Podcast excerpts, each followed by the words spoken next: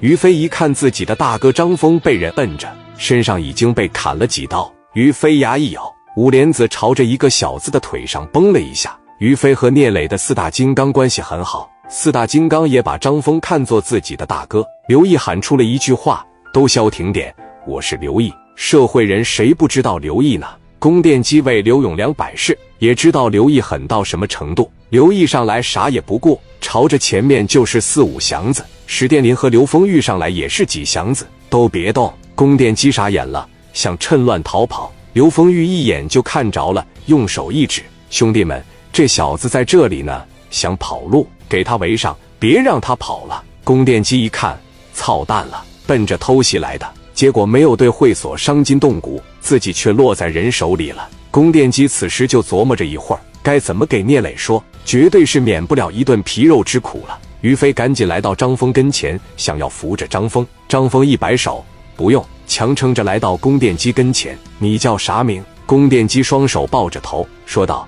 莱西的宫殿机，张峰对宫殿机说：“我怎么得罪你了？你带这么些人上来打我，我要是没有记错的话，咱俩应该远日无怨，近日无仇。领着这么些人上来干我，要不是我兄弟，我磊弟来的快一点，今天我就成为你的刀下亡魂了。咱俩哪来他妈这些深仇大恨呢？你不是过来跟我交朋友的，你是过来要我命的，那我就不留着你了。”这句话一说出来，宇飞愣住了。聂磊心也一愣，这点过节不至于伤人性命吧？这是在张峰的凯迪亚会所，局面控制住了。张峰的话说出来了，史殿林、刘毅、刘丰玉不好出手了。于飞站了出来，峰哥，让我来把这种货色办了。张峰一摆手，显摆你了，边上待着。张峰从身边兄弟手里拿过一把镐把，把镐把一举，对宫殿机说：“把脑袋伸出来吧。”宫殿机哪敢把脑袋伸出来呢？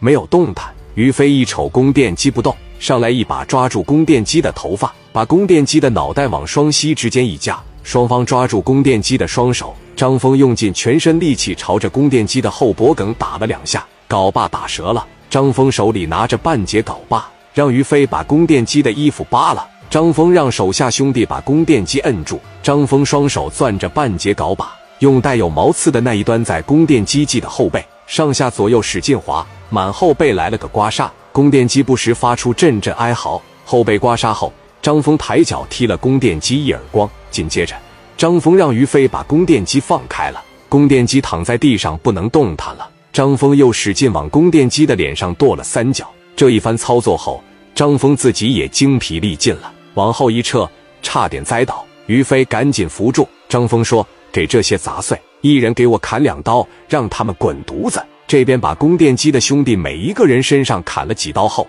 像拎小鸡仔一样拎到了一楼。半道上，供电机从昏迷中醒过来了，浑身疼，感觉脑袋被挤压了一样，里边就跟豆浆一样的声音，咕噜咕噜的。到医院里边以后，医生给供电机插上呼吸机，拍一个脑 CT，发现里边有淤血压着血管了。大夫说了，做手术成功率只有百分之五十，如果手术失败了，有可能是大出血呀。如果说不做手术，淤血越来越大，易压迫血管，最后决定赌一赌，做手术。供电机临近手术室的时候，想到自己这一进去生死难料，便产生了报复心理。